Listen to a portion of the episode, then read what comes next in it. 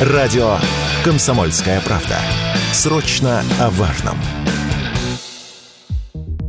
Верховный суд России запретил делать УЗИ без направления терапевта. С заявлением в суд пришла девушка, которой отказали в проведении процедуры без направления лечащего врача. Пациентка посчитала это ущемлением своих прав и обратилась к адвокатам. Однако в итоге Верховный суд России постановил, что запрет проводить ультразвуковое исследование был обоснованным, а никакие права девушки нарушены не были.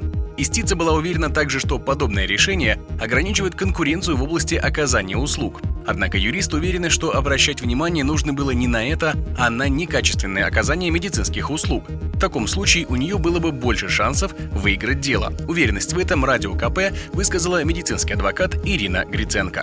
Хотелось бы обратить внимание, что суд осуществлял проверку по материалам административного дела. Здесь не проверялся конкретный случай или врачебная ошибка, либо иное нарушение прав пациента при конкретном обращении о нарушении порядка оказания медицинских услуг и стандартов. Поэтому я думаю, что заявителям Иванова не исчерпаны пока все возможные способы защиты своего права. В последующем она может в любом случае реализовать свое право, если подаст а, исковые требования требования в суд общей юрисдикции о оказании некачественной медицинской помощи в связи с тем, что, допустим, медицинское учреждение отказывается ей делать УЗИ, в этом случае, я думаю, у нее больше шансов выиграть. Подобные медицинские нормы, конечно, нужны для поддержания уровня оказываемых медицинских услуг, уверены эксперты.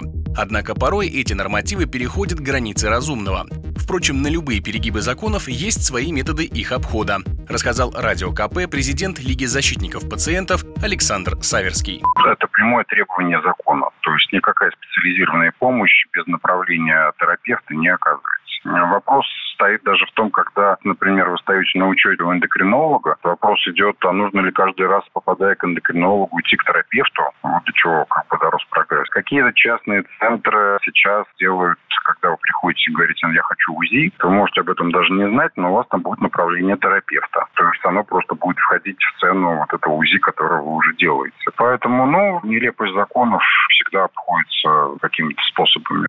Ранее в ряде СМИ появилась информация, что в России могут разрешить делать платно те обследования, показания к которым терапевт не видит, а значит и не дает направления. Однако в Минздраве информацию опровергли и заявили, что все виды медпомощи, в том числе экстренная, неотложная и плановая, будут и дальше оказываться бесплатно в рамках программы госгарантий. Егор Волгин, Радио КП.